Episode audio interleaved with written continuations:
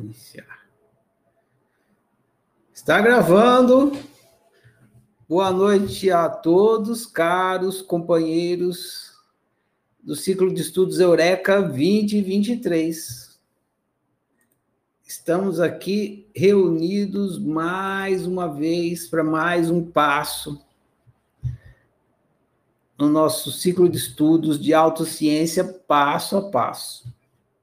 Hoje vamos conversar sobre o estudo do livro Fábrica da Realidade. Ah, Para a gente entrar no tema aqui, vocês enviaram perguntas, eu respondi, a gente vai, agradeço as perguntas, é, a gente vai conversar, vou responder as perguntas, a gente vai conversar sobre elas. Mas vou fazer uma pequena introdução aqui para situar vocês aonde que a gente chegou. A gente saiu lá do marco zero, né? E a gente já deu alguns passos. Então agora é a hora da gente entender onde que a gente está é, nesse entendimento do autoconhecimento existencial.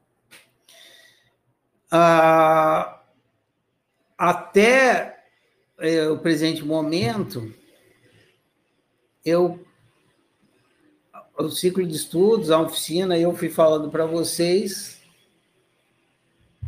buscando despertar vocês para o ser que vocês são. Então, primeiro a gente entendeu lá no livro Ciência do Óbvio como é que se praticava a autociência, que é através da autoobservação.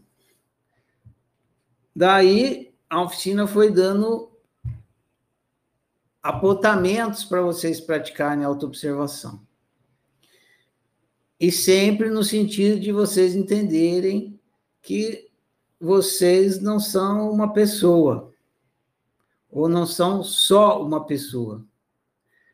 Existe um ser fundamental que você é, e por causa desse ser que você é, você está tendo uma experiência de pessoa. Se não existisse o ser, não teria como você ter a experiência de pessoa. E é quando lá no livro Apocalipse está falando que você não é um humano ser, e sim um ser humano. Então, o ser é o alicerce da sua pessoa. Ah, então, está tá desinvertendo. E aí, ah, foi falar sobre. Começou a falar sobre a questão de você ser o criador da sua realidade, lá no Deus da Cara Preta, e começou também a desconstruir a mentalidade materialista. Porque é fundamental desconstruir a mentalidade materialista, ou entender o truque da mentalidade materialista. Para você ter uma eureka existencial, entender que você é o ser. Se você não perceber o truque da, da mentalidade materialista, você não, você fica preso ali na mentalidade de humano ser e não desperta para o ser humano. Então, para que aconteça a desinversão, é preciso que você tenha uma eureka existencial. Então, e o que atrapalha a eureka existencial é a crença no materialismo. E aí a gente foi estudar isso, de que o materialismo, que o materialismo é uma a ideia de que a matéria é causa de si mesma, e não é isso. A, a matéria não é causa de si mesma, ela é uma e ela não é material. Ela é uma experiência de fisicalidade. E aí fica possível começar a entender que a matéria não é material e que você também não é material, porque não existe nada material no universo. Só que tem a, essa experiência de fisicalidade e tem um experimentador dessa experiência. E o experimentador não está na experiência, porque ele é o experimentador da experiência. Logo, ele não é material. Logo, ele existe além da matéria. Então, aí a gente começa a separar a existência de realidade. A matéria é uma experiência ela é a realidade. E o experimentador que está tendo essa experiência de fisicalidade, ele é a existência, e a matéria é a realidade. Então, de uma certa forma, agora trocando as palavras, porque é, tem várias maneiras de falar a mesma coisa. Então, um, por um lado, com uma terminologia, que a oficina teve fazendo até agora foi fazer você despertar para a sua unitrindade. Não tinha usado esse termo ainda, mas despertar para a sua unitrindade.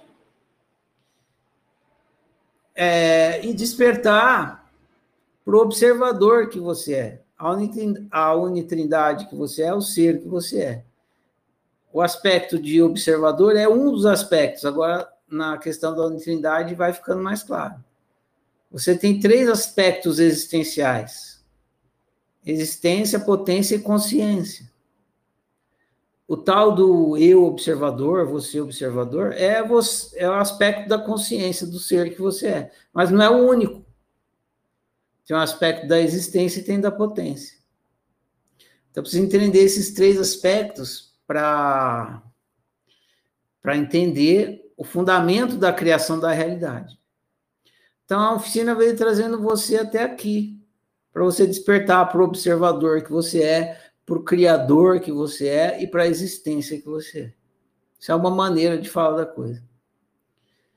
Em outras palavras, a oficina veio conduzindo você para você chegar no entendimento de que você é o jogador. Você é o jogador da brincadeira que você está brincando. É preciso despertar, entender. Se, se você está jogando um jogo, tem que ter um jogador. E se você não entender quem é o jogador e o que é o jogo, se você ficar confundindo, você não vai conseguir jogar bem. Porque quem joga o jogo é o jogador. E ele está assistindo o jogo que ele está jogando. Então precisa ter essa consciência. Eu sou o jogador que estou jogando esse jogo e estou assistindo o jogo que eu estou jogando. Então, de uma certa forma, você foi conduzido para esse ponto agora, até esse momento. Para você despertar para o jogador que você é. E esse jogador é o nitrino. Ele é a consciência, a potência e a existência. E ele está jogando um jogo que é humano. Agora, além disso, até aqui, em vários momentos, a oficina falou que você está numa brincadeira, um jogo. Isso aí que você está passando, que você está experimentando, é um jogo, é uma brincadeira. Só que ela não explicou, ou não tinha explicado até o presente momento, qual é a natureza exata dessa brincadeira. Do que, que se trata essa brincadeira? É a brincadeira do quê? É esconde-esconde, é pega-pega, é queimada? O que, que é? Polícia e ladrão? Que brincadeira é essa que eu estou brincando? E nesse livro, a oficina falou o nome do jogo pela primeira vez. Ela disse o nome do jogo. O nome desse jogo que você está jogando, o nome dessa brincadeira é a brincadeira da autorrealização. É muito importante entender isso. Você é um ser brincando de autorrealização. Você é um ser jogando o jogo da autorrealização. Esse é o jogo. Por que esse? Porque não tem outro jogo para ser jogado no universo. Só tem esse. Autorrealização. Por quê? Porque tudo que um ser pode ser, é ser. que, que o ser pode ser além de ser? não ser, né? Ele pode ser ou não ser, que é o que está acontecendo no caso. A gente está no não ser e aí fica vivendo mal, porque o jogo é o jogo do ser e não do não ser. Então, a única coisa que o ser pode fazer é ser. Não tem outra coisa para um ser fazer. E ser é tudo que existe. Então, só tem essa brincadeira para brincar no universo: autorrealização. Por isso tem aquele texto lá, que está Deusinho assim numa gangorra, e falando que Deus, a única coisa que Deus consegue fazer é brincar de eu sou eu. É isso. A única brincadeira que tem no universo é brincar de eu sou eu, é a brincadeira da autorrealização. É só isso que tem para fazer, todos os seres têm para fazer. A única coisa que dá para mudar é que você pode brincar de eu sou eu em, em modalidades diferentes. A brincadeira é a mesma. É sempre eu sou eu, sempre autorrealização. Mas você pode brincar em modalidades diferentes. Você pode brincar na modalidade vegetal, você pode brincar na modalidade mineral, você pode brincar na modalidade animal, e aí, sei lá, várias, dentro dessa modalidade tem várias submodalidades, né? Na mineral tem lá uh, pedra, brilhante, não sei o que. Na vegetal tem samambaia, cactus,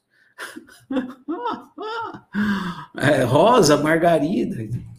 Na animal tem cachorro, coelho, peixe, e tem a modalidade humana. E você está brincando na modalidade humana.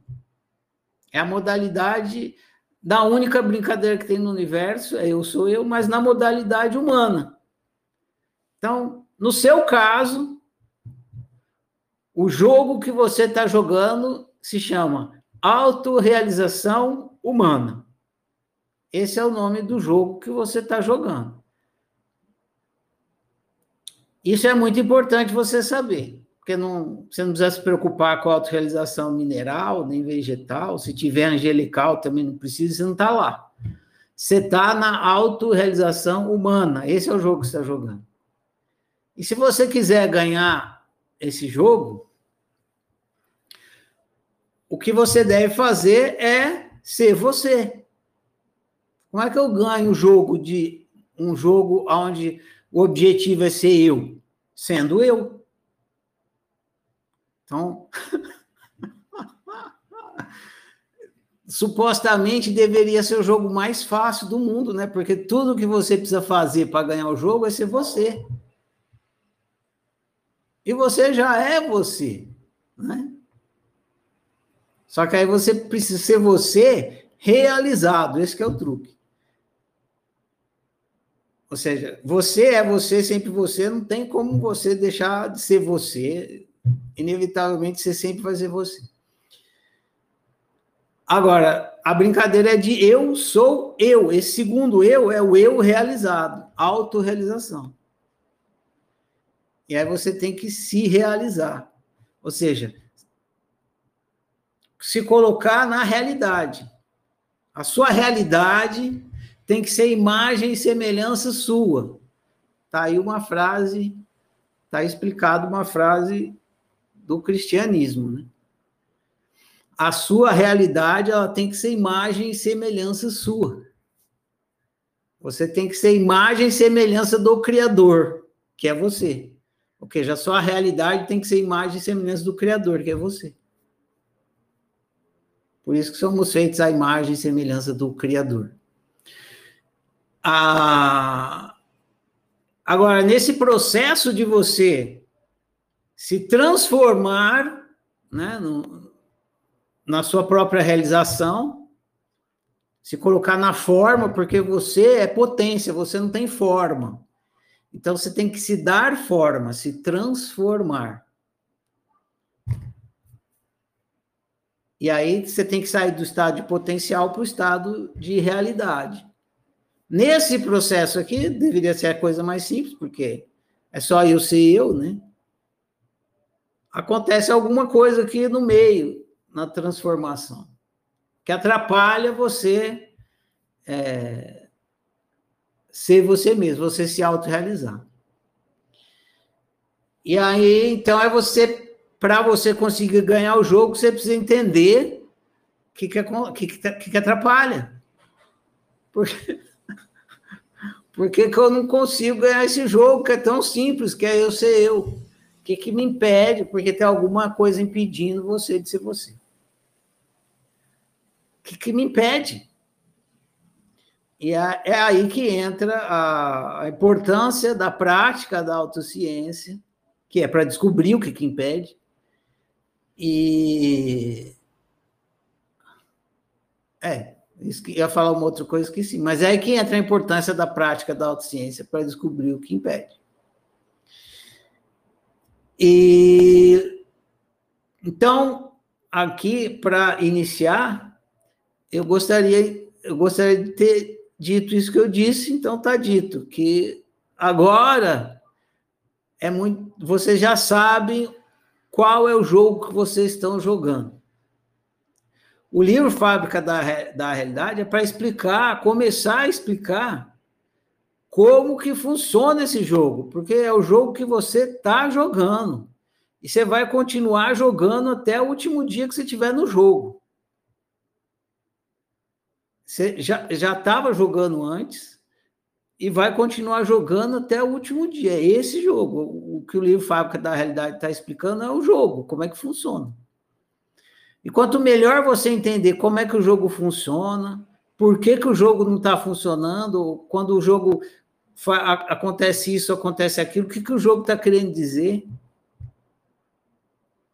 Quanto melhor você entender isso, melhor você vai conseguir jogar o jogo e aí você vai conseguir ganhar o jogo. Se você não entender, as coisas vão acontecer, você não vai entender. Imagina você jogando um jogo que você não tem noção nenhuma de como o jogo funciona. Você imagina um índio que nunca jogou futebol americano, põe aquelas, põe ele lá dentro de um campo de futebol. Essa cena é bizarra, né? põe o índio lá dentro do campo de futebol americano e começa a partida. Ele, alguém joga a bola para ele, ele segura a bola, que ele segura a bola, todo mundo pula em cima dele. Credo, o que está acontecendo aqui? É assim, né? Se você não souber que jogo está jogando, como é que funciona, você vai levar porrada de tudo quanto é lado e não vai saber por que, que você está apanhando tanto pelo menos entender, né? Se apanhar e entender por que está apanhando é muito melhor que se apanhar sem entender por quê. Então, o livro Fábrica da Realidade tá, começou a explicar como é que funciona o jogo. Até aqui era para você entender que você é o jogador. Agora, no livro Fábrica da Realidade, ele explicou que, que, o que é esse jogador que você é. Esse jogador que você é é, uma, é a unitrindade do ser que você é, existencial. E agora você vai no livro Fábrica da Realidade e outros que vocês vão ter, vocês vão começar a entender melhor como é que esse jogo funciona para vocês conseguirem entender melhor. Então, dito isso, é, eu vou começar a responder as perguntas de vocês, a não ser que alguém queira perguntar alguma coisa sobre isso que eu acabei de falar, ou conversar alguma coisa sobre isso que eu acabei de falar. É só levantar a mão aí.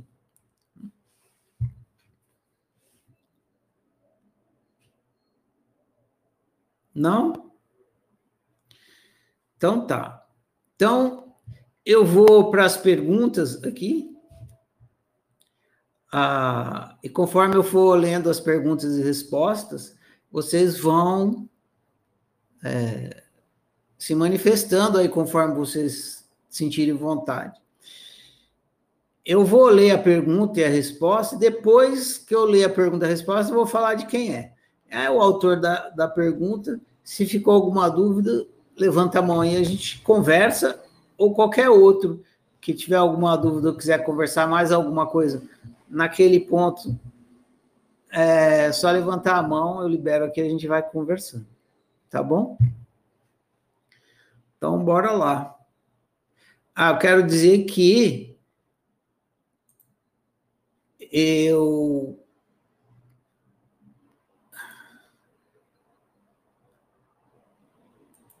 eu peguei algumas perguntas que, que foram feitas na lousa também.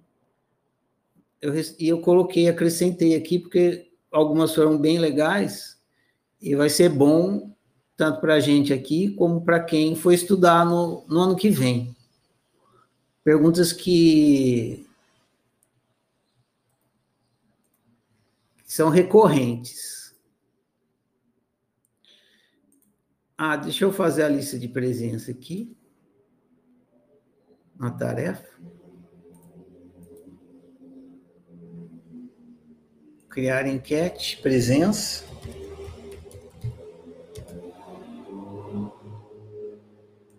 Aí vem presente. Ausente. Pronto, a lista de presença já está aqui no grupo da tarefa, só vocês votarem aí que já fica registrado. Então é isso. A primeira pergunta é o seguinte: Preciso ser cientista para me tornar autocientista? Essa pergunta é legal. É, ela rolou na lousa. Preciso ser cientista para me tornar autocientista? Não necessariamente, mas ajuda muito.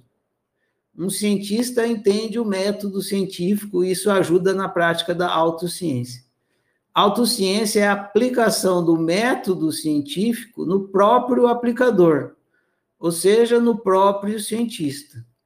Infelizmente, a maioria dos seres humanos tem zero competência científica. E os poucos que têm estão dominados pela mentalidade materialista. Resultado, não sobra ninguém para ser autocientista e praticar autociência. Essa foi uma conversa que teve lá na lousa com a Jaciana. Eu tive com a Jaciana. É, provavelmente poucos de vocês sabem o que é método científico, né? Mas a ciência toda começou com isso, com a, a invenção do método científico. O método científico ele veio para se diferenciar do método do acreditar. Então, qual é o, método? Antes da ciência, o que existia era a religião. E como é que era o método da religião? Tem um livro lá, você lê o livro lá e acredita. Esse era o método. Você lê o que está lá no livro e acredita. Ou você ouve o que o pastor fala, o, o bispo falou, e você acredita. Esse era o método que tinha antes. Quem inventou o mundo? Aí vai lá no livro lá que está falando quem inventou o mundo, como é que foi e tal, tal. Tá tudo no livro. Aí você acredita, esse que era o método que tinha. Aí quando chegou a ciência, aí veio o tal do método científico. Aí quem inventou o mundo. Ah, vamos observar para ver o que, que a gente descobre. Aí já é outro método, não é mais o método da acreditar, é o método da observação, da investigação. Então, quem é, tem entendimento científico, competência científica, entende isso. Esse funcionamento do método científico é o método da observação. Da, claro que é a observação externa, você, o cientista ele vai lá, põe a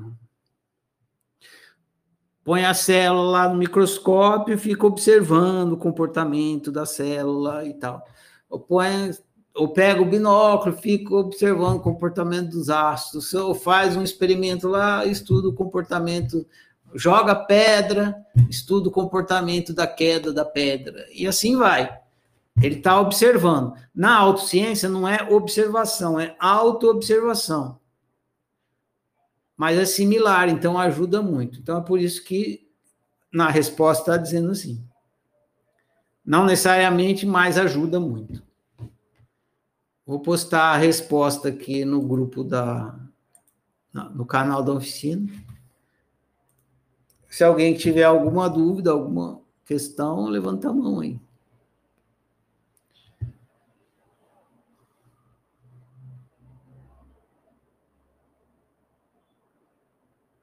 Tu, tu, tu, tu.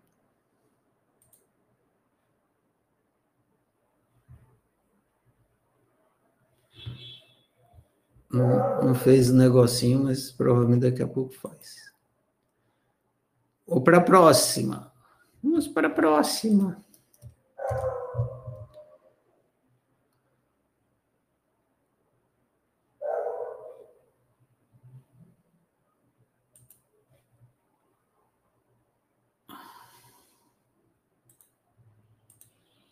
A próxima é.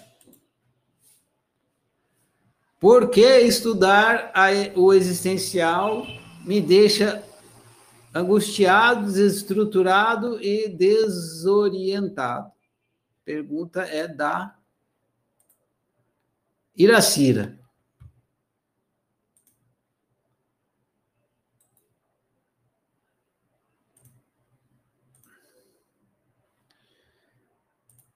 Por que estudar o existencial me deixa angustiado, desestruturado e desorientado?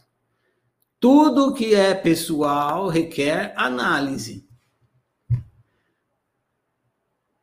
Para, mas para não te deixar sem resposta, né? Porque se é um sentimento particular, requer análise. Mas para não te deixar sem resposta, vou citar dois motivos frequentes que podem ser a resposta ao seu caso. Pode ser e pode não ser, tá? Para saber de verdade, teria que analisar o caso particular do sentimento que você está tendo. O sentimento é, é pessoal seu, particular seu.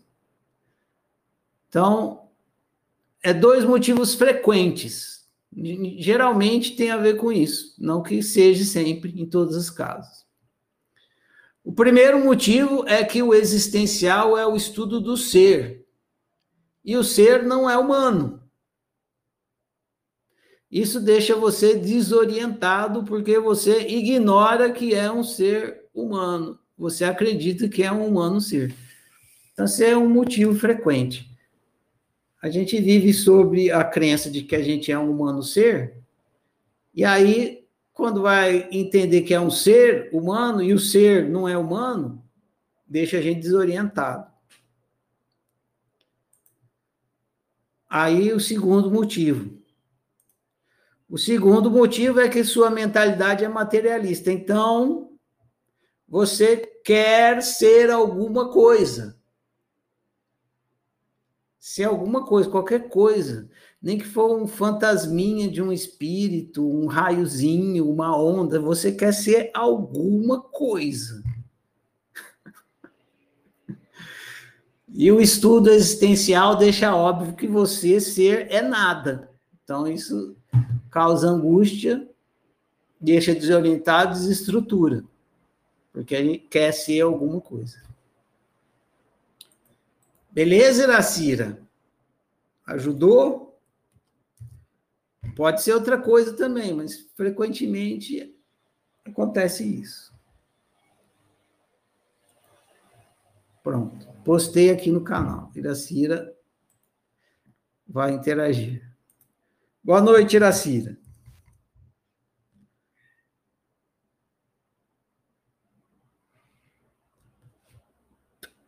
Eu não estou te escutando, Iracira. Sem som aqui. É. É aí. Aqui está funcionando o, a caixa de som. Sem som, não te escuto.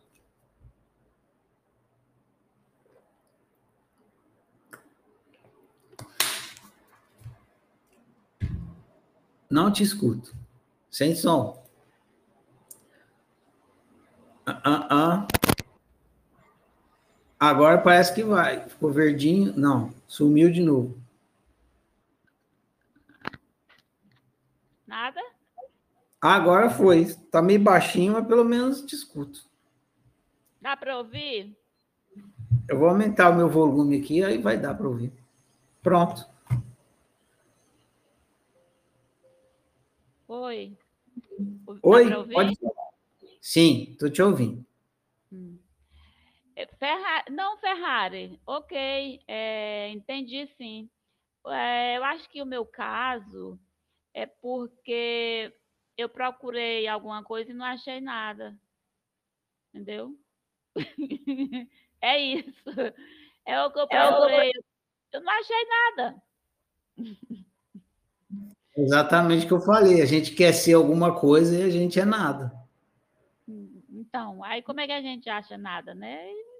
É um pouco complicado. Mas é isso. É isso. Um dia, um, depois, passado um tempo, passado do trauma, né? Aí ele descobre como é bom ser nada, né? Porque se for alguma coisa, você está ali confinado, você é essa coisa, você não tem liberdade porque você tem que ser essa coisa. Se é nada, você pode ser qualquer coisa. Olha que bacana. É melhor ser um vídeo do que uma foto, né?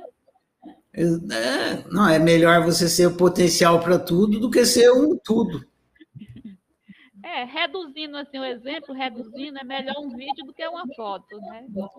Sim, faz sentido.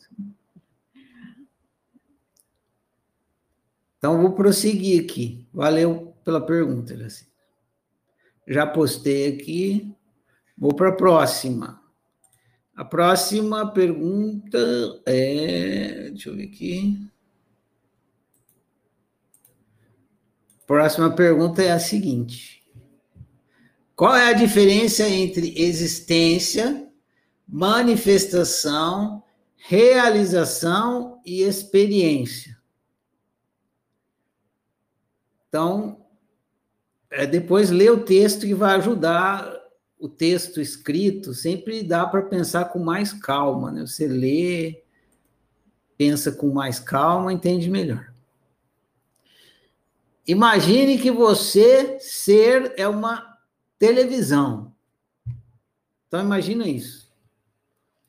Esquece que você é um que você é essa ideia de que você tem um nariz, um corpo, mãozinha, cabelinho, orelha. Imagina que você é uma televisão. E essa televisão é você ser. Tá? Você ser é uma televisão. Existência é você televisão. Isso é existência. Que é a base de tudo. Manifestação é o filme que você, televisão, está criando dentro de si. Essa é a manifestação. Você é uma televisão, e essa televisão se manifestando é o filme que você está criando dentro de você, né? Porque o filme está dentro da televisão, não está? Experiência é você assistindo o filme que você está criando dentro de você. Então, é uma televisão passando um filme que ela mesma está assistindo o filme. Não tem um telespectador do lado de fora. Então, é isso. A existência é você, televisão. A manifestação é a televisão produzindo o filme, que é você produzindo a realidade. E a experiência é você assistindo a realidade que você está produzindo, criando. Aí faltou explicar o que é realização, né? Realização e manifestação são sinônimos. Beleza? Beleza.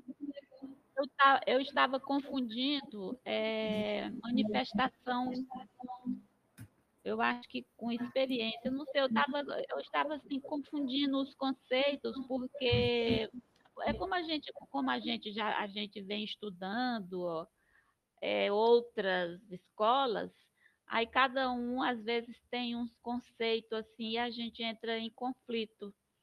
Mas eu queria saber justamente assim dentro da oficina como é que a gente deve olhar isso aí. Aí eu vou ler de novo, dar uma me adequar, entendeu?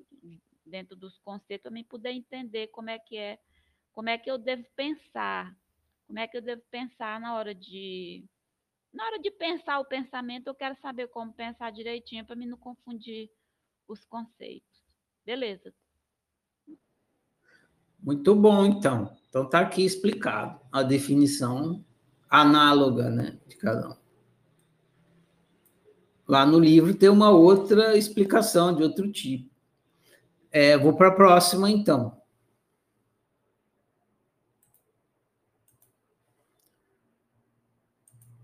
Essa aqui é uma pergunta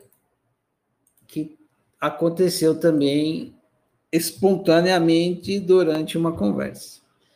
É uma pergunta muito recorrente que ela expressa um equívoco e a resposta esclarece o equívoco. Então, incluí ela, porque além da gente se esclarecer aqui, quem assistir a gravação vai se esclarecer, e quem estiver assistindo nas, nos ciclos próximos ciclos de estudos, no futuro, já vai ter essa, esse equívoco esclarecido. A pergunta é: uma pedra é um ser?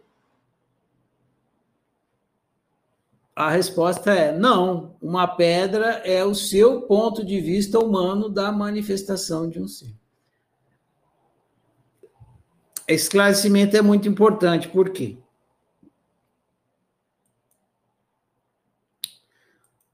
Porque a mentalidade materialista faz você pensar em ser sempre como, como sendo uma coisa. Um cachorro, na, na mentalidade materialista, assim, um cachorro é um ser, um animal, um mosquito é um ser. Essa é a mentalidade, por isso que você se entende como um humano ser, porque humano é um ser, o cachorro é um ser, a samambaia é um ser. Vocês já perceberam, toda eu falar de vegetal, falo de samambaia, eu adoro samambaia. Não eu gosto de samambaia, adoro pronunciar a palavra. Samambaia. É bacana demais. Samambaia, que sonoridade que deram para essa palavra. Ah, e tem uma coisa de samba nela, né? Sam, samam, samambaia. Samambaia, son, é musical a palavra. Enfim, meu parênteses aqui. Ah, sei lá, uma pedra é um ser, que nem aqui. É, a mentalidade materialista entende ser assim, ser igual ente. E, e, o que a gente estudou até agora é que o ser é nada. Um ser é um nada. Cada, ah, tem um ser, tem o universo é a coletividade dos seres. E o que, que são esses seres? São zero, são nada. Mas como pode coletividade de nada? É exatamente assim. Porque o nada é o potencial para tudo. Então, um ser é um nada. Uma pedra não é um ser. Uma pedra é o seu ponto de vista da manifestação de um ser. Quando você está interagindo com outro ser, você vê ele através do seu ponto de vista. E no seu caso, como você é humano, você vê ele através do seu ponto de vista humano. Agora, você não está vendo o ser. É impossível ver. Você consegue ver o nada? Você vê o que você enxerga do ser, é a sua decodificação daquele ser. Ou seja, o seu ponto de vista, no, seu, no caso humano, daquele ser. Aí você olha, a sua decodificação é: ah, é uma pedra. Aí você acha que por você estar tá vendo uma pedra, você está vendo o ser. Não, você está vendo a, a sua decodificação da manifestação daquele ser sua decodificação humana da manifestação daquele ser. Se você achar que a pedra é um ser, você caiu na mentalidade materialista, já vai por água abaixo qualquer entendimento que você pode ter sobre criação de realidade. Beleza? Então, essa pergunta é muito importante, porque esse equívoco é recorrente. A, a próxima pergunta esclarece um pouco mais isso aqui o Lucas levantou a mão, então eu vou dar vez para ele aqui. Salve, Lucas, está liberado, pode falar. Quer dizer, você tem que clicar aí mais uma vez, isso. Uhum. Boa noite, professor. Boa noite, todo mundo. Uh, ô, Ferrari, é, cara, tem alguma coisa ainda que me pega quando você fala que do nada, né?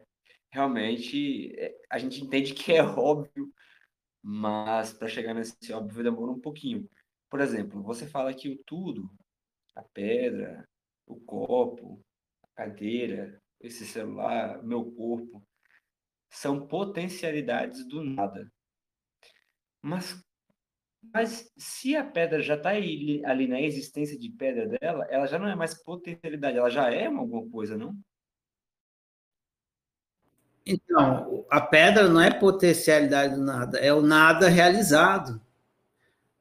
Tudo que você experimenta é um ser realizado. Você não experimenta o ser, você experimenta a realidade, a realização. Então, quando você está ah. experimentando, quando você, quando você fala pedra, pedra é realidade. Quando você fala cachorro, cachorro é realidade. Quando você fala mosquito, mosquito é realidade. Quando você fala isso é uma samambaia, samambaia é realidade. Tudo que você pode falar é tudo que você experimenta. Tudo que você experimenta é realidade. Agora, por trás da realidade tem que ter uma fábrica, senão como é que vai ter realidade se não tiver uma fábrica fabricando essa realidade? Então, eu não sou você, eu sou uma realidade. Essa fábrica que fabrica é nada, entendeu? Acho que entendi. Acho que entendi o ponto de vista. Então, eu não sou o ser. Eu sou uma, eu sou uma realidade, uma realização do ser. Mas Depende. aí, quando você fala do ser, Calma. ainda assim... Vai, fala. o lance é o seguinte. Quando eu estou falando, eu estou falando de mim ou de você, eu sei do que eu estou falando. Agora, quando você está falando de você, às vezes você não sabe, você está no equívoco. Então, quando você fala eu, sou não sei o que lá, eu não sei do que está se referindo. Às vezes você está lá na mentalidade humano ser, achando que está entendendo, mas está no equívoco, entendeu? O nada, quando eu falo que você é nada, eu sei do que eu estou falando. Eu estou falando de você ser. Agora, não é porque eu estou falando que você, ao escutar, sabe do que eu estou falando, mesmo que eu esteja falando de você. Entendeu? Entendi. Você está falando, por exemplo, tem, tem os, os níveis, né? O nível zero, que é da onde você está, e o nível, sei lá, 15, 20, que é onde eu tô, na escala do entendimento do eu. Né? Você já coloca esse eu lá na existência básica, lá na essência, enquanto eu posso estar falando de 15 eus diferentes. G não, não tem 15 níveis, não, só tem dois. Só tem. Só tem dois. Ou você está na mentalidade materialista, ou você está na mentalidade existencialista, não tem terceira opção. Quando eu estou falando de você ser, eu estou falando de você existência. E eu não confundo de forma alguma a existência com realidade. Ou seja, eu não caio no truque do materialismo. Mas vocês, alunos, quando estão ouvindo, vocês estão atolados no truque do materialismo. E aí vocês tentam entender um discurso existencialista com uma mentalidade materialista. Entendeu? Sim, acho que está ficando mais claro. É simples. A, tudo, é, a, a, a solução é assim: tudo que você experimenta é realidade. Se tudo que você experimenta é realidade, a fábrica da realidade que você é não pode ser experimentável. Porque senão você seria a realidade e não a fábrica da realidade. Como é? Tudo que existe na realidade não pode ser experimentável? Não, cuidado com a palavra. Vai. Eu não usei a palavra existe, tá vendo? Toda hora vocês confundem isso. Em, presta, eu não usei a palavra existe em momento algum eu disse o seguinte: tudo que você experimenta, tudo que você experimenta é realidade. Logo, você, criador da realidade, não pode ser experimentado. Porque se você pudesse ser, você não seria a fábrica da realidade, você seria a realidade. Então é para isso que eu crio. É, não, olha eu de novo na criação. então é para isso. Não, peraí. Se eu não posso ser experimentado, eu quero ter um motivo para existir. Então eu crio. Ah, cara, não tem como não falar criar, né? Você não então precisa então... de um motivo para existir. Você existe, está condenado a existir. Você é existente. Eu existo através das coisas, mas. Não. Coisa é experiência. Experiência não é a fábrica da experiência. Experiência é o produto da fábrica. Então, gostoso é estar tá experimentando e não ser a fábrica, porque senão, qual a graça de ser o que se é sem experimentar o que é? Mas não, tem, não tem o que você fazer, você não tem como deixar de ser a fábrica, você é a fábrica. Então, eu entendi isso. Só que o gosto de ser a fábrica é as criações que a fábrica faz, não é? Sim, é essa que é a brincadeira. Essa que é a brincadeira. Não, não teria graça nenhuma você ser uma fábrica capaz de criar realidade e não criar nada. Ser, ser uma televisão quebrada. Não ia ter graça nenhuma. O legal da televisão é a televisão criar filmes, né? Criar programação ali. Então, é, agora, se você se confundir, você começa a viver mal, entendeu? Você tem Entendi. que entender o que você é e o que você faz. O que você faz não é o que você é. Você é a fábrica da realidade. O que você faz? Você cria a realidade. Agora, se achar que o que você faz é o que você é, está trocando o pé pelas mãos, você vai começar a viver mal. Ok. É como um pintor fazer uma tela e achar que ele, só, ele, ele é só daquele estilo de tela, então ele fica bloqueado naquela única imagem e não faz mais nada. Tá, eu, eu peguei um pouco a metáfora. Assim. Usando a sua metáfora, é como se um pintor acreditasse que ele fosse a tela e esquecesse que ele é o pintor. Aí então ele, ele não consegue mais criar nada mais. Uhum. Exatamente. Tá legal, cara. Obrigado aí pela, pela pelo acréscimo. Hoje pela manhã estava lendo alguma coisa que falava sobre a dissolução. Eu sei que você não gosta dessa palavra, mas não é que você não gosta, é que você usa essa palavra com outros, outra perspectiva, né? O ego. É, é como se dissolvesse essa mente materialista. Não, ainda não é isso. Mas é como se você dissolvesse a, a, a, o humano no ser. Pronto, é, trazendo para a oficina, foi mais ou menos isso que, que eu entendi que você chega na, vamos dizer assim, outra palavra que você não usa, mas a gente está acostumado, vou pegar a mãe aqui, é, da iluminação, né? Você realmente só chega na iluminação quando você dissolve o teu ego no todo, que seria essa coletividade usando os arquétipos. Tá bom, vou deixar essa tá, sua explicação. Beleza. então, vou para a Isabela. Valeu, Lucas, que está com a mão levantada aqui. Diga lá, Bela, a pergunta era sua. Né? É, boa noite, obrigada, vou responder. Na verdade, acho que quando eu perguntei, eu queria falar o contrário. O ser que está se manifestando como pedra é, é, um ser, seria isso, certo ou não? É, complica um pouco, porque assim, o ser, ele está simplesmente, o ser está se manifestando. Sim, mas é esse ser que está se manifestando como pedra é o mesmo ser que está manifestando eu ou não? São seres diferentes. São seres diferentes. Agora. Então, tipo assim, cada coisa que eu tô no, no, meu quarto, uma cômoda, uma. Cada isso é, é um ser diferente ou não?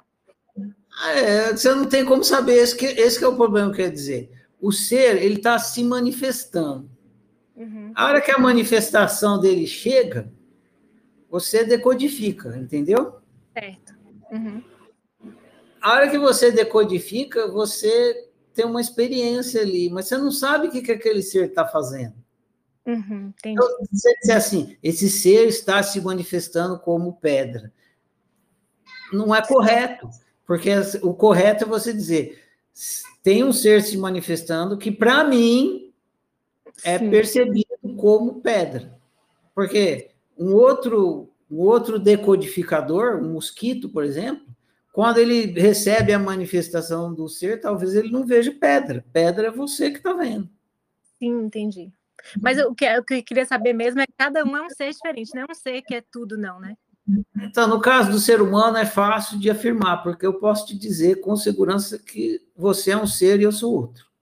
Tá. Agora, eu não tenho como conversar com um mosquito para perguntar se, por exemplo, tal, só para você considerar a questão. Se tem um ser que, ao se manifestar, ele é 200 mosquitos de uma vez, entendeu? Hum, Não tem como saber isso. Eu teria que perguntar para o ser: falar, ó, você, quando você se manifesta, você é um mosquito só, ou você é dois mosquitos, ou você é todos os insetos juntos? Uhum. Entendeu?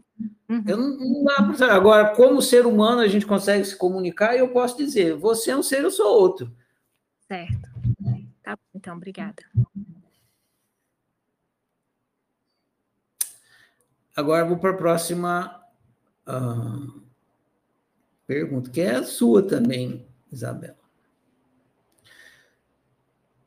Uma pedra é um ser? Uma pessoa que não é um oficineiro, que não está no ciclo de estudo, que pega um vídeo desse para assistir, vai achar o quê? Olha os doidos conversando. Meu Deus do céu, o que, que esses caras, eles entram na internet para conversar esses assuntos, não acredito.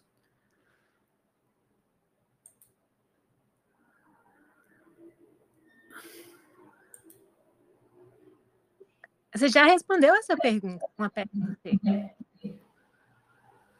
Eu já respondi, eu estou só registrando ela aqui, porque ano que vem vai vir mais 200 fazendo a mesma pergunta. Já está lá no site.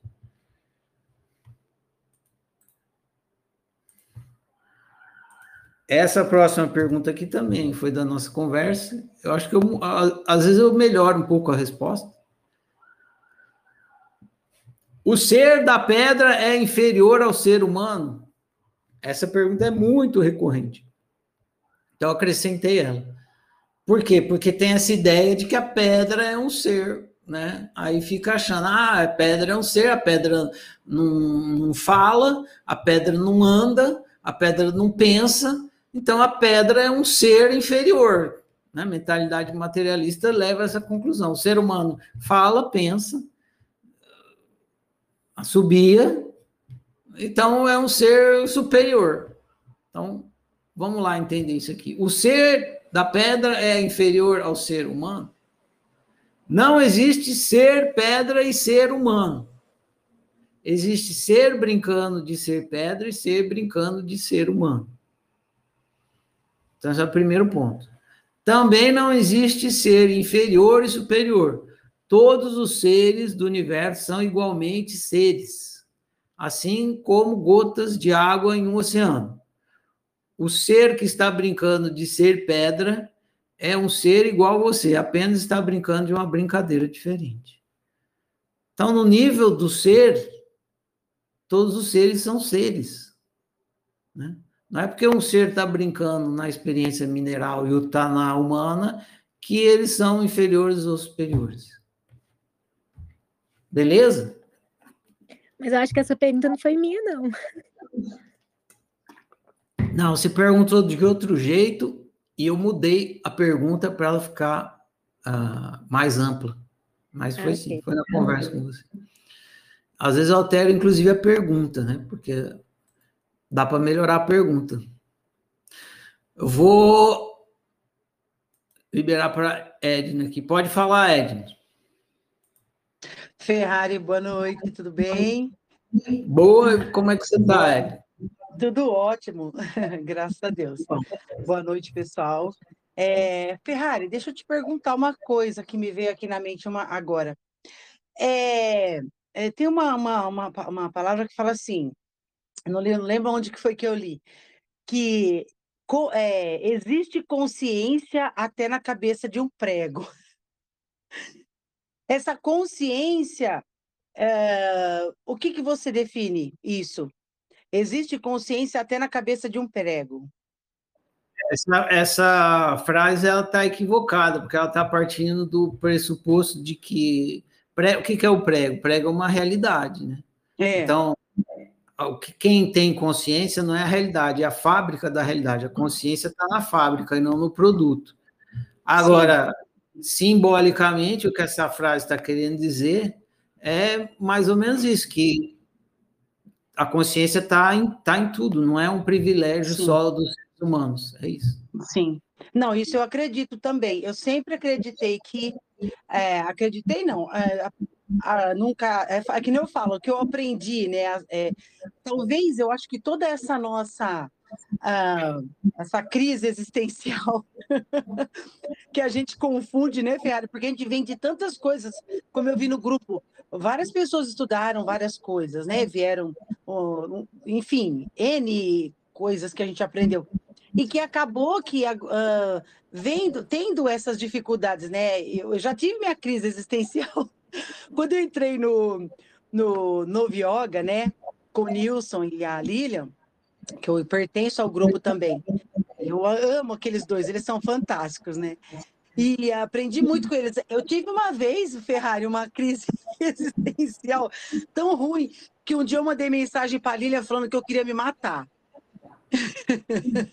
Você acredita? Eu liguei para ela falando, Lilian, eu tô tão, tão assim com a minha vida que eu quero me matar. Eu achei que ela fosse me dar resposta, Ferrari, do que eu precisava fazer. Ela falou assim para mim: eu não posso fazer nada que você quer se matar, você tem que pesquisar e procurar ver o porquê que você está sentindo isso, né?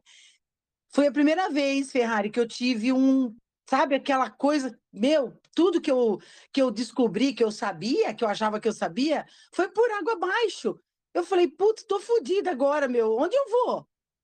Deus não é mais Deus. eu tô ferrada agora, eu sou uma consciência e aí, o que, que vai ser de mim agora? É duro. Nossa, cara, eu chorava tanto.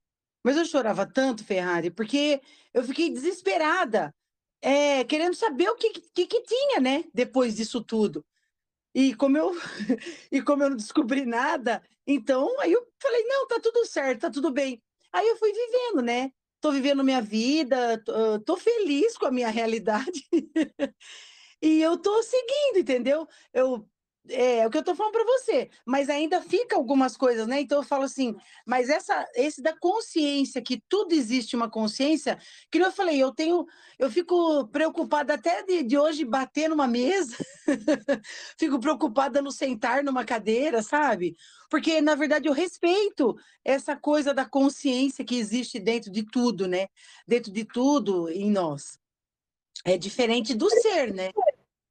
Do, Entendeu o que eu estou querendo dizer, Ferrari? Eu não sei se eu confundi tudo. Sim, é, é, tem duas coisas a se observar. E primeira coisa a se observar é que a consciência é dos seres e não da Sim. realidade.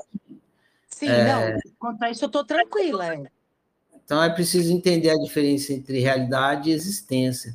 É muito confundido isso. E poucas Aliás, eu não conheço ninguém que explique, só a oficina que explica Sim. essa diferença entre existência e realidade.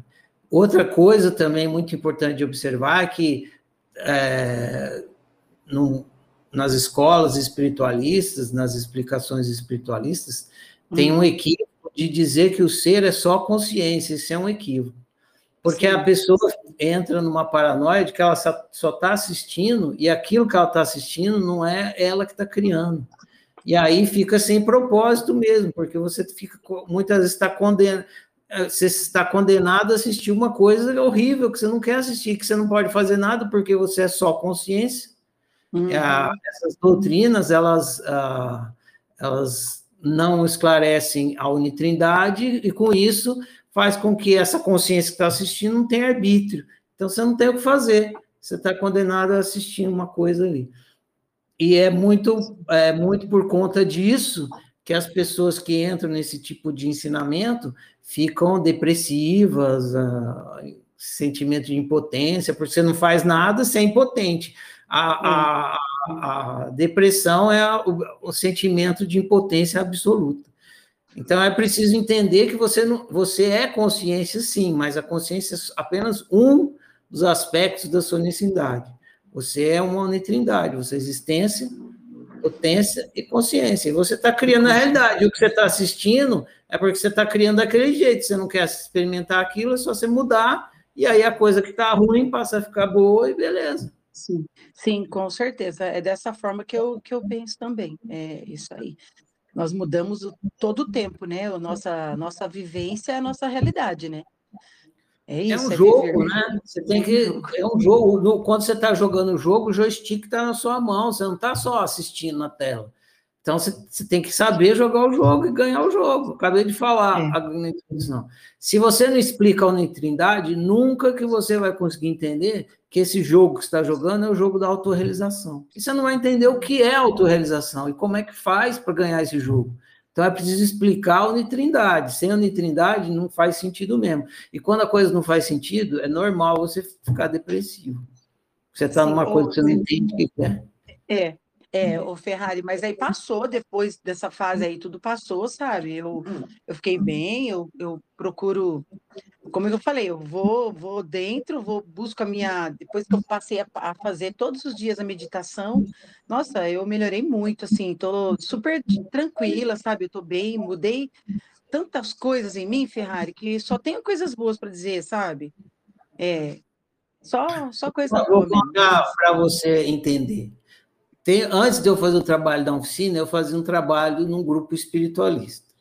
Aham, E esse, e esse grupo espiritualista, ele era desse tipo aí, que é, falava que não existia livre-arbítrio. Né? No, sim. no fim das contas, ele, ele pregava isso. E tinha umas coisas legais, mas isso era muito ruim. Inclusive, foi um dos motivos de eu ter saído. E eu Uhum. fazia um trabalho de terapia com os, os, os participantes desse grupo. E aí eu, eu ia, eu era no a minha função no grupo era fazer os trabalhos de grupo. Então eu juntava as pessoas, aí eu ia numa cidade, na outra, aí eles montavam os grupos lá, eu ia lá, botava o povo para conversar e tal, e botar as coisas para fora para ver se resolvia alguma coisa, porque ficar dentro assim, é, quando você fica prendendo a coisa, você não toma consciência e não se resolve. Aí meu trabalho era ir lá, fazer os caras botar as coisas para fora, para tomar consciência e começar a resolver, né? E aí as pessoas iam lá no encontro e tal, conversavam um pouco, mas eles não, conver... não falavam realmente o que estava pegando, né? Uhum.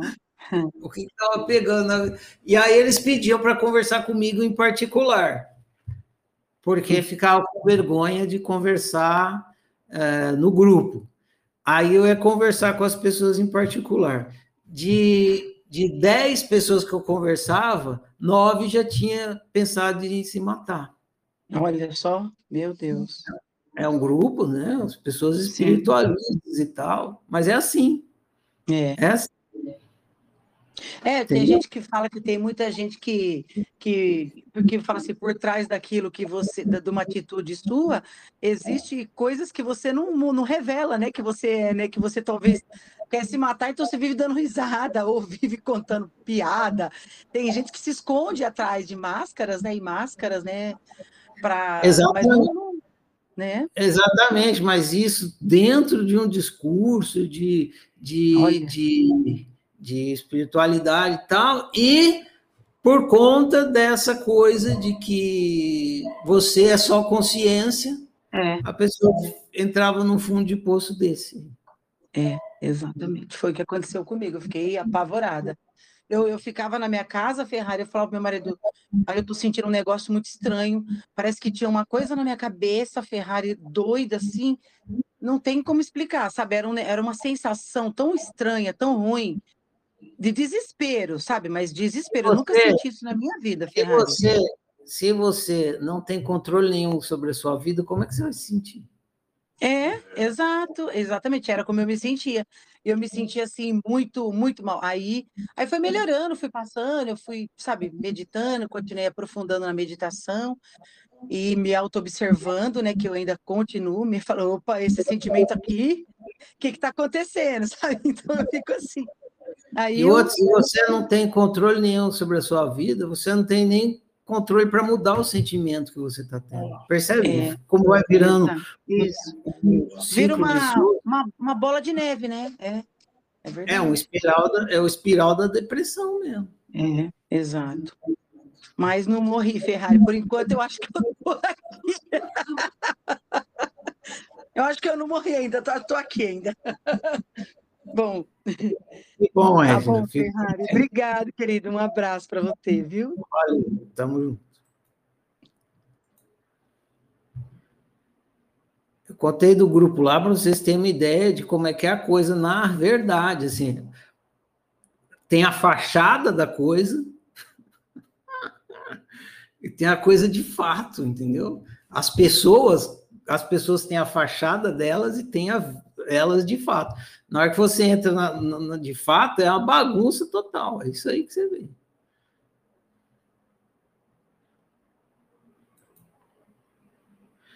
Porque isso aqui. Essa aqui é a próxima.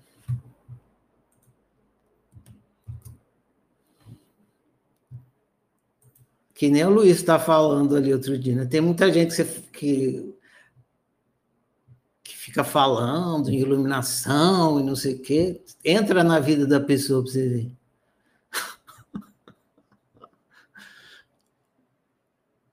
na vida de fato. Abre, tá, o navegador está abrindo aqui.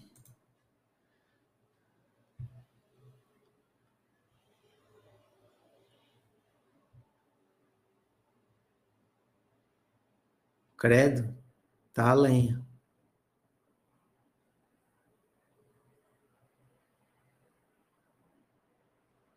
Ah, já sei por quê.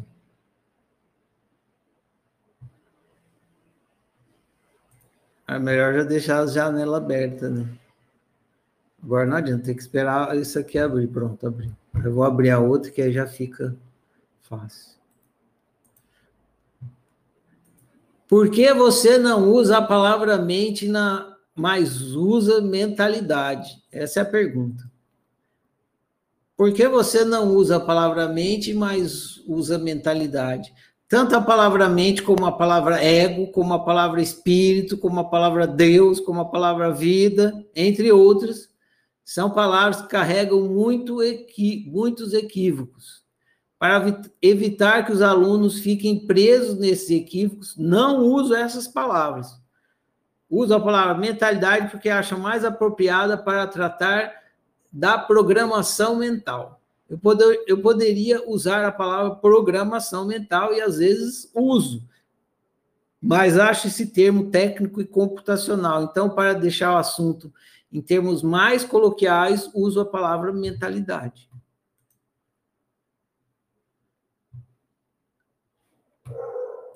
Respondeu? Essa pergunta foi da Iracira.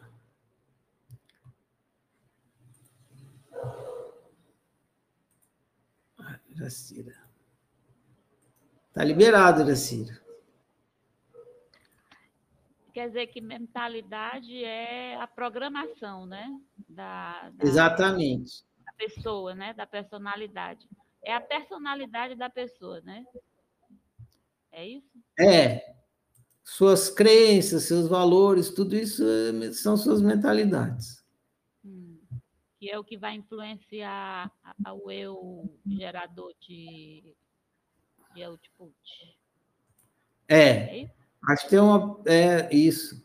Tem uma pergunta, acho que sua mais para frente aqui, que vai falar exatamente disso. Segura tá aí que a chegar, chegar nela, você vai. Se, okay. se não ficar claro, você pergunta de novo. Então tá aí, explicado.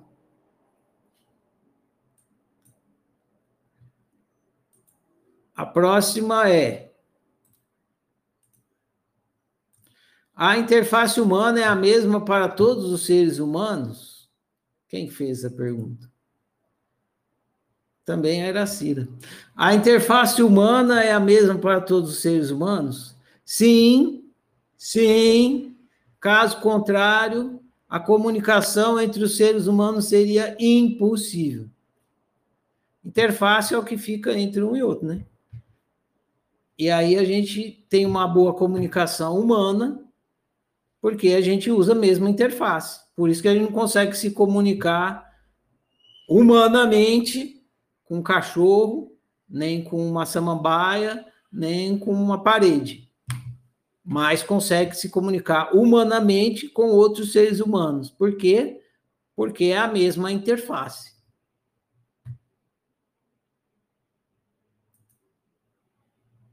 Beleza?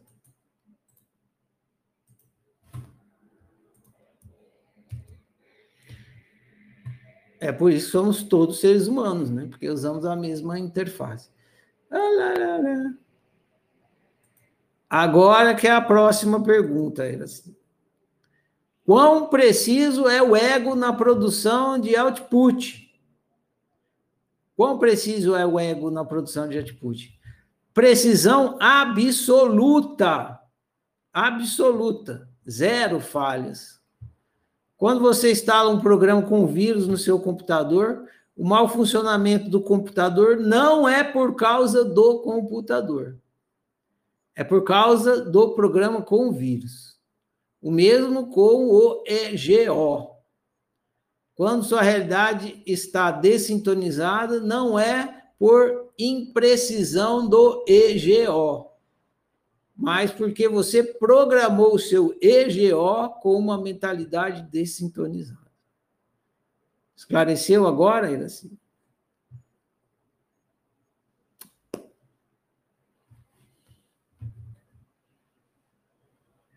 Acho que sim.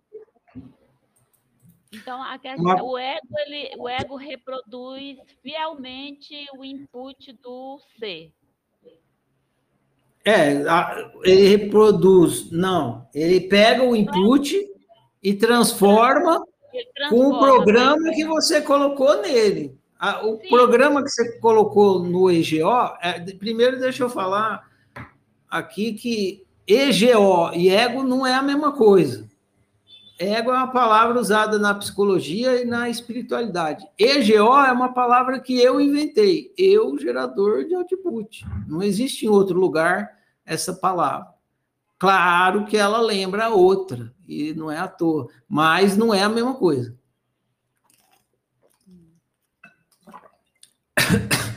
O EGO, ele não tem um programa, você programa ele. Você programou os seus hábitos no seu GO. E aí o seu GO funciona com o hábito que você programou. A culpa não é dele, a culpa é sua que programou o seu GO com um hábito que te prejudica, entendeu?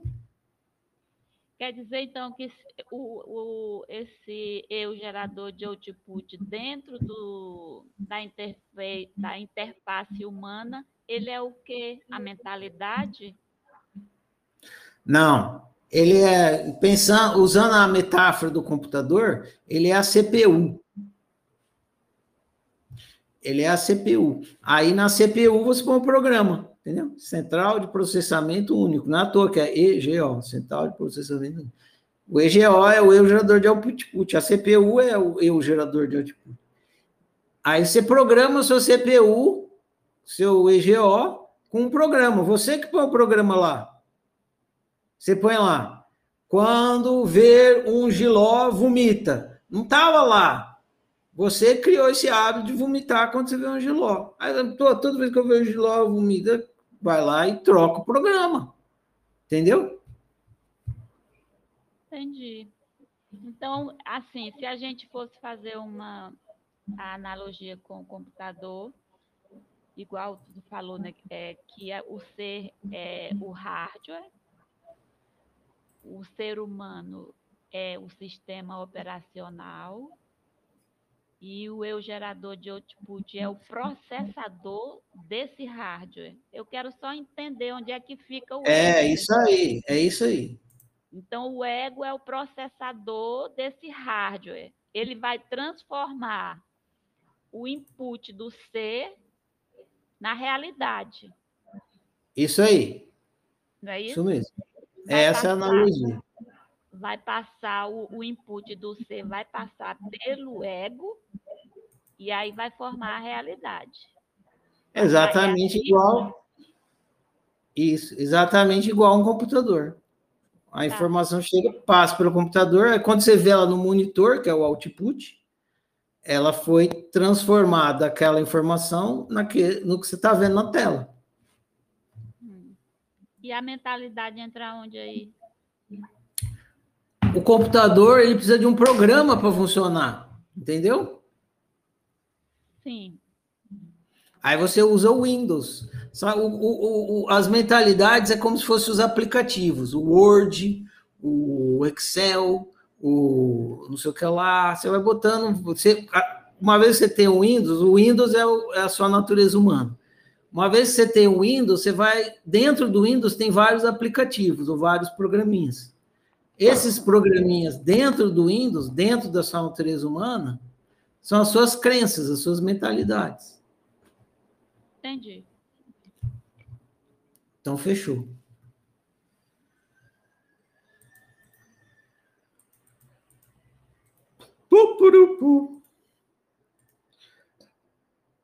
Então, essa aí já está. Agora eu vou para a pergunta que vai fazer eu ganhar um caminhão de Doritos. Uhul!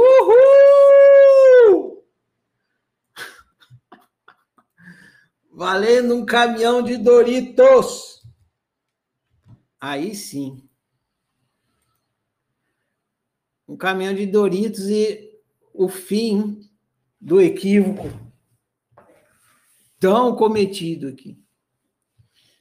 A pergunta é a seguinte: eu, pessoa, tenho arbítrio? É a pergunta dos espiritualistas é essa. Eu, pessoa, tenho arbítrio? Então, depois vocês leiam, eu vou explicar bem devagarzinho para vocês entenderem, porque eu vou ter que fazer uma analogia para vocês entenderem. E depois vocês leem a resposta, porque a resposta esclarece finalmente essa questão. Então, presta bastante. Eu vou explicar o equívoco, vou explicar a solução. Eu, pessoa, tenho arbítrio. O problema nessa questão do arbítrio é que você supõe duas entidades separadas. Ser e humano. E aí você fala, o humano é a minha pessoa, né? E o ser é o espírito que você é e tal, imortal. E aí você fica, quer saber se a pessoa é, é, tem arbítrio. Por quê? Porque você está separando o ser do humano. Então, o problema nessa questão é que você supõe duas entidades separadas, o ser humano. Não existe essa dualidade. Ser e humano, não existe, não tem dois. Assim como gelo é água congelada, você é ser humanizado. Isso é tão óbvio a hora que você entende, mas até entender parece que é um absurdo, parece que não, não entra na cabeça. Quando você vê o gelo, um bloco de gelo, tem duas coisas ali: a água e o estado dela. A água congelada. Gelo é água congelada. É água e congelada. O estado da água. Na hora que você olha para o ser humano, você separa. Em vez de você ver o ser humanizado, você vê o ser humano. Aí que começa o problema. Então, assim como o gelo é água gelada, congelada, você, pessoa, é ser humanizado. Contudo, quando você vê uma pedra de gelo, você entende facilmente que está olhando para a água congelada, mas quando você olha para si mesmo, você ignora que você é um ser humanizado.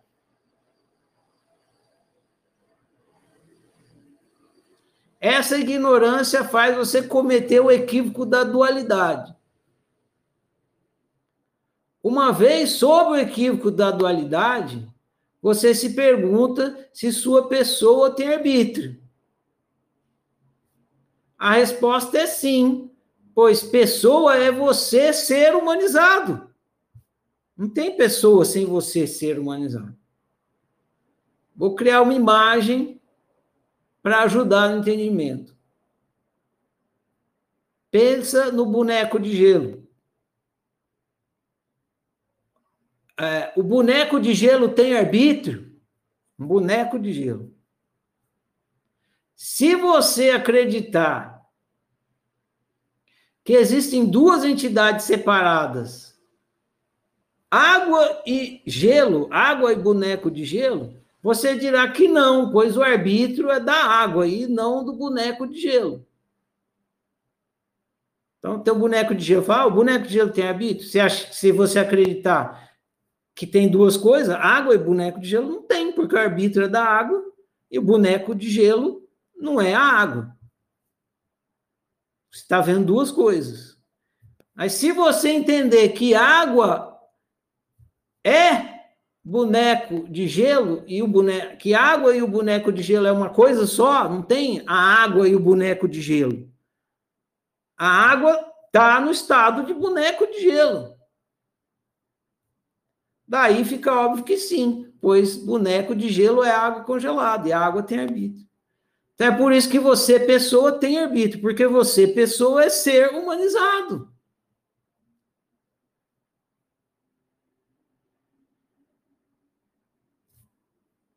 Fim? Morreu esse unicórnio? The end. Essa pergunta foi da Jaciana. Tá aí.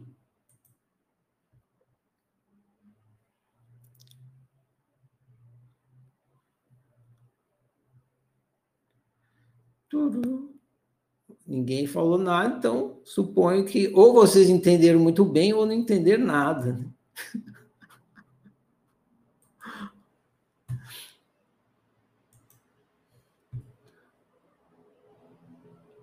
Próxima pergunta.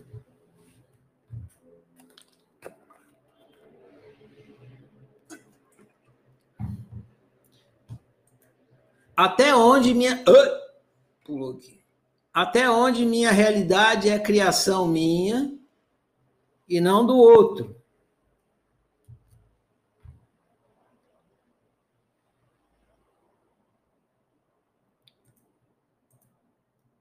Então, atenção, porque tem uma sutileza aqui que é dificinho de pegar se não prestar atenção. Até onde minha realidade é criação minha e não do outro. Sua realidade é 100% criação sua, no sentido que é 100% decodificação sua. Então, são dois aspectos. No primeiro aspecto, a sua realidade é 100% criação sua, pois é 100% decodificação sua. Vou fazer uma analogia agora. Pense em um grupo de WhatsApp, o grupo lá da família o grupo de WhatsApp da família, aquele lá, você gosta tanto, que quase não tem treta, só tem amorzinho, coraçãozinho. Pense em um grupo de WhatsApp. Tudo que aparece no seu WhatsApp é 100% criação sua, porque é 100% decodificação do seu WhatsApp. Se o celular se o seu celular não tivesse WhatsApp, de quem, que mensagens de WhatsApp teria no seu celular? Zero, nenhuma. Então, tudo que você lê ali no seu WhatsApp é criação do seu WhatsApp. Se você não desligar, desinstalar o WhatsApp no seu WhatsApp, ela desaparece. Então, é 100% criação sua, porque é 100% decodificação sua. Claro que eu estou fazendo uma analogia do WhatsApp com a sua natureza humana. Sua natureza humana é como se fosse um WhatsApp. Chega a. Aqui eu vou completar, né? O mesmo com a realidade que você está experimentando. Você só está experimentando essa realidade porque você está decodificando os impulsos do universo dentro de você. Então, o universo está mandando impulso, igual a mensagem no grupo do WhatsApp. Se você não decodificar isso aí, você não vai entender nada. Essas, os impulsos chegam, não tem mensagem, não tem, não tem realidade nenhuma para você experimentar.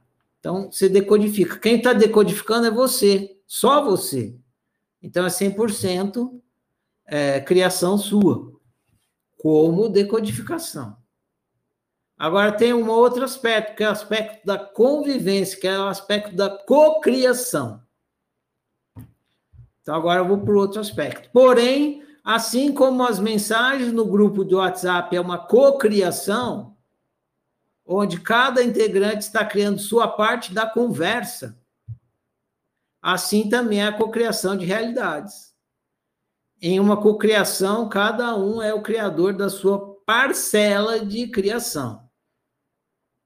Então, até onde a minha realidade é criação minha e não do outro.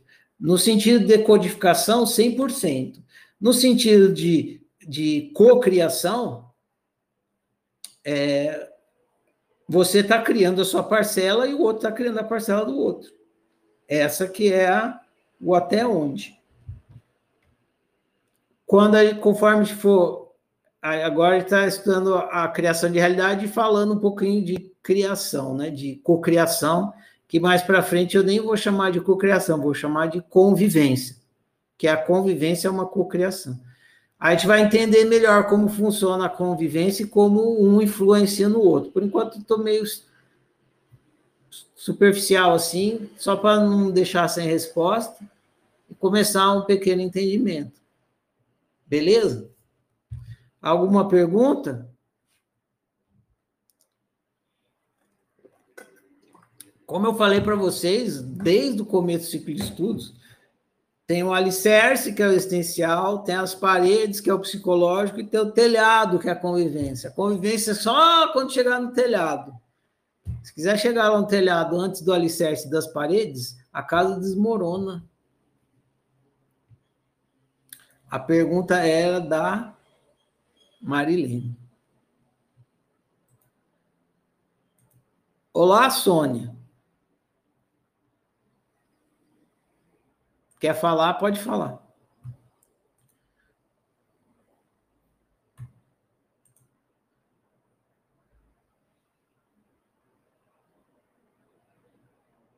Eu não estou te ouvindo, só você tem que clicar mais uma vez aí para liberar. Ou você apertou aí sem saber o que estava fazendo? Hã? Então tá. Silenciei de novo. Então, vou para a última pergunta aqui. Eu deixei por fim, não por acaso. Deixei por último.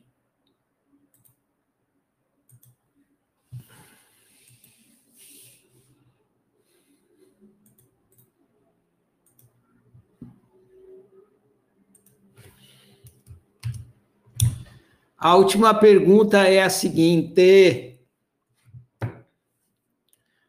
Despertar da consciência aumenta o ser? Pergunta bacana. Despertar da consciência aumenta o ser.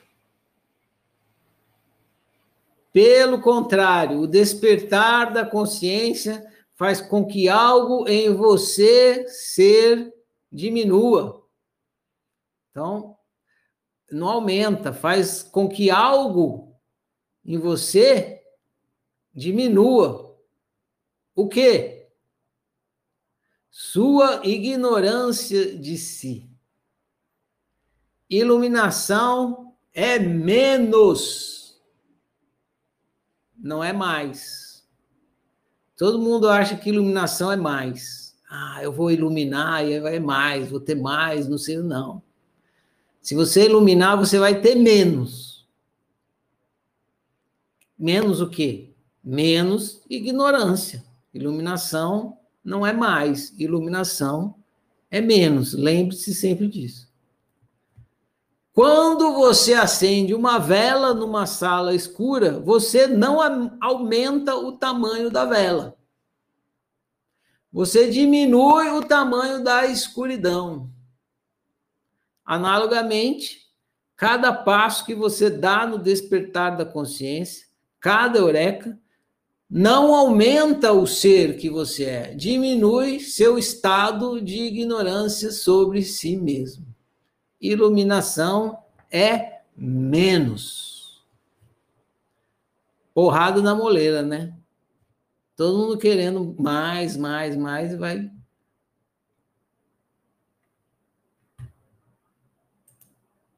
Vai só.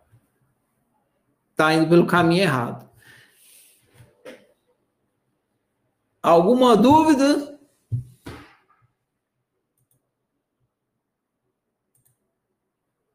A pergunta era da Eracira. Pode falar, Eracira. Não, Ferrari, eu entendo também essa questão do de que a gente vai perdendo a. vai diminuindo a ignorância, né? Quando a gente. Quando a gente estuda o autoconhecimento, quando a gente estuda a gente mesmo. Esse ponto de vista, assim, eu, eu entendo. A gente vai diminuindo a, ignorância. É, a minha questão foi com relação a a potencialidade. Eu estava olhando para outro, outro lado. Eu estava olhando para outro lado. Assim, é, a questão da realização, da potencialidade do ser. Se o, o fato dele estar sempre é, realizando a potência, se isso é, aumenta, porque não tem outra palavra, entendeu? eu não sei colocar outra palavra além de aumentar. Aumentar, crescer, ou expandir a consciência, sei lá, alguma coisa parecida com isso aí. Era nesse sentido, entendeu? O ser exercitando a potência, realizando a potência do ser, nada a ver com pessoa. Se ele em si mesmo, se ele aumenta a consciência pela, pela, é, pelo exercício da, da experimentação dessa, dessa potencialidade. É por esse aspecto, entendeu? Quanto mais você é, desperta a consciência, você tem menos ignorância. A matemática é assim: você, você tem bastante ignorância. Aí você desperta a consciência, você vai ter menos, menos, menos, menos, menos, menos, menos ignorância, certo? Certo. Com menos ignorância, você tem menos, menos, menos, menos, menos, menos coisas que te bloqueiam, porque o que te bloqueia na, no processo de autorrealização é a ignorância. Certo igual você tentar andar por uma casa de olho fechado. Você não vai conseguir andar bem, você vai trombar com a parede, vai trombar, vai trombar. Se você abre o olho, aí você consegue andar bem pela casa, você consegue abrir a porta, pular a janela facilmente. A ignorância, ela inibe a sua capacidade de execução. Então, você diminuindo a ignorância, você está diminuindo todas as coisas que bloqueiam a sua autorrealização, certo? Certo. E aí o que acontece? Você aumenta a capacidade de autorrealização, mas você não aumenta o ser que você é. Você fica mais autorrealizado. E, é, e ainda não é tão correto dizer assim, você ficar mais autorrealizado, que está a ideia de que você vai se transformar numa coisa a mais do que você era antes. Não.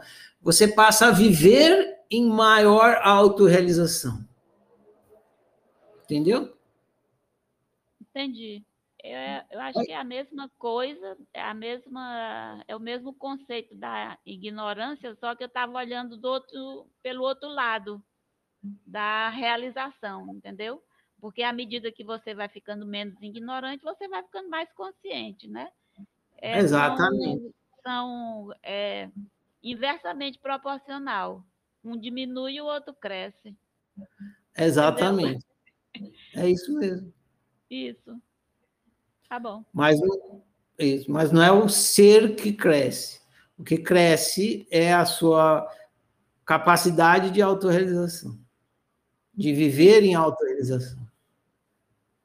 Certo. Aí, aí, a gente já entraria por outra, uma outra seara muito difícil de entender. Assim, porque o ser não é, o ser é nada, né?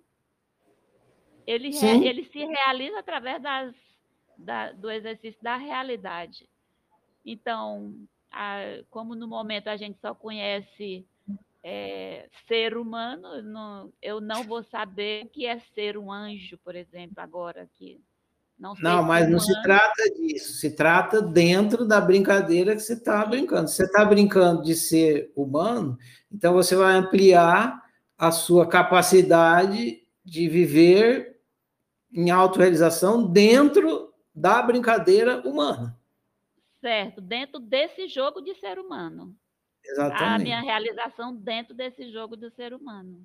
Exatamente. Cada, cada jogo, as suas regras, as suas experiências definidas dentro desse sistema. Não é isso? É, o, o não, não, não, tem nem sentido a gente falar sobre outro jogo, porque a gente não está jogando outro jogo. Certo, exato, é, concordo. É a mesma coisa que a gente ir no McDonald's e ficar falando da comida do Bob's. A gente está no McDonald's, que adianta a comida do Bob's? Certo. Ok. Beleza, Iraci.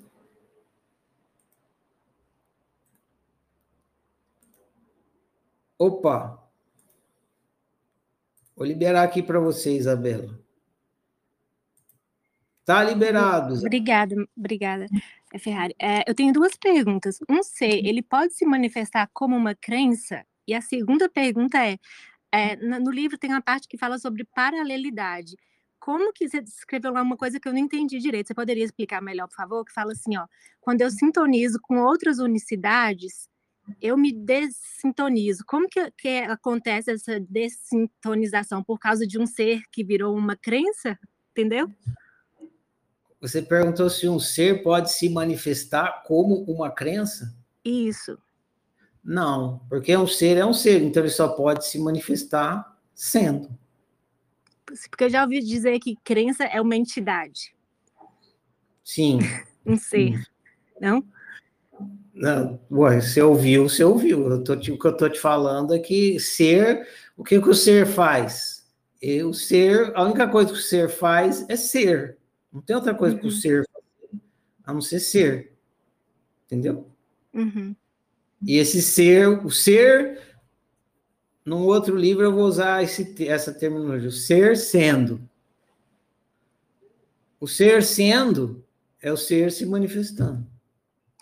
Ok. E é a questão de como que eu me dessintonizo é, ao, ao entrar em, em contrato com outras unicidades. Como que isso acontece?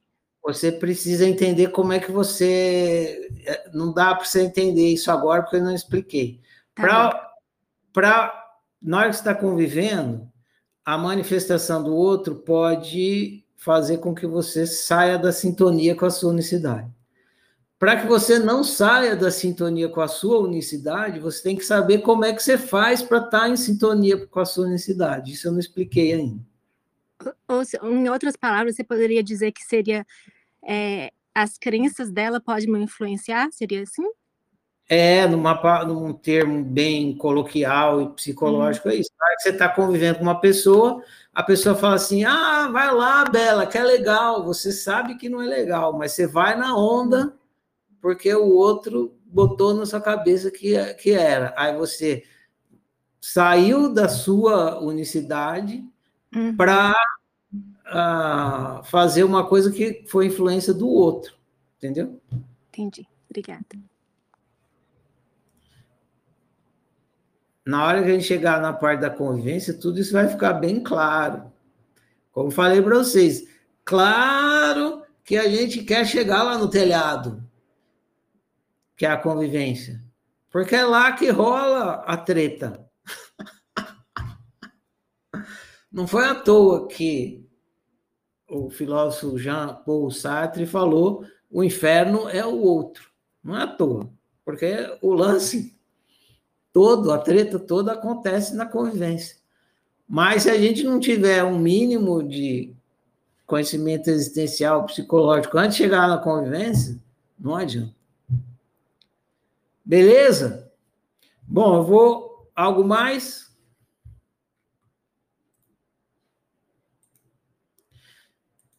O livro que vocês vão ler amanhã se chama O Olho que Não Se Vê.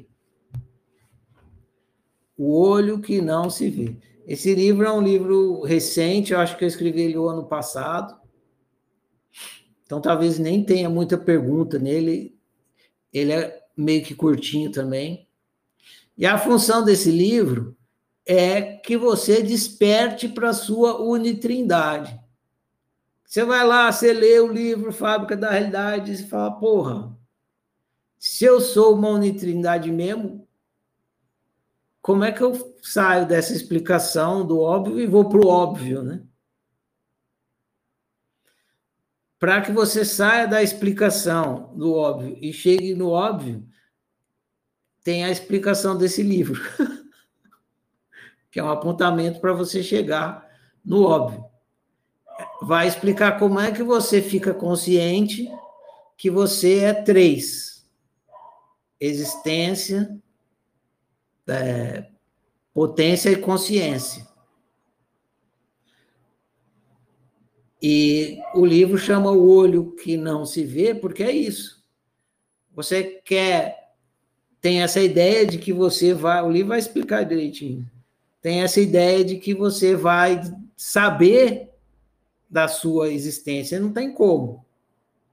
Você não tem como saber nem da sua existência, nem da sua potência, nem da sua consciência. Não tem, não é experimentável.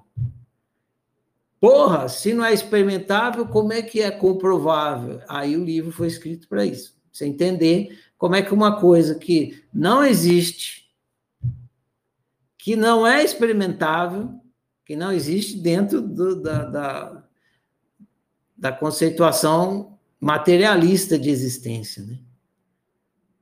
pode ser o fundamento de tudo. Pode ser comprovável, comprovado e experimentado. Aí, lendo o livro, é, espero que então vocês consigam ter essa eureka e entender a unitrinidade que vocês são. O livro foi escrito para isso. Então, fiz aqui um preâmbulozinho, e aí o próprio livro vai falar o resto eu agradeço a conversa de hoje. É, vou falar aqui a declaração com, a, da universalidade e prossigamos, beleza? No ciclo de estudos. Fica encerrada essa nossa conversa de hoje. Eu honro e celebro eu, eu honro e celebro você, eu honro e celebro nós. Eu honro e celebro a minha diferença, eu honro e celebro a sua diferença, eu honro e celebro a nossa diferença. Eu sou outro você, você é outro eu, nós somos todos e cada um. Por isso, toda forma de exclusão e desrespeito que em mim chega, de mim não passa. Eu sou por minha unicidade, eu sou por sua unicidade, eu sou por nossa unicidade. Que o meu viver confirme as minhas palavras e assim seja. Boa noite, gente. Bom demais. Prossigamos.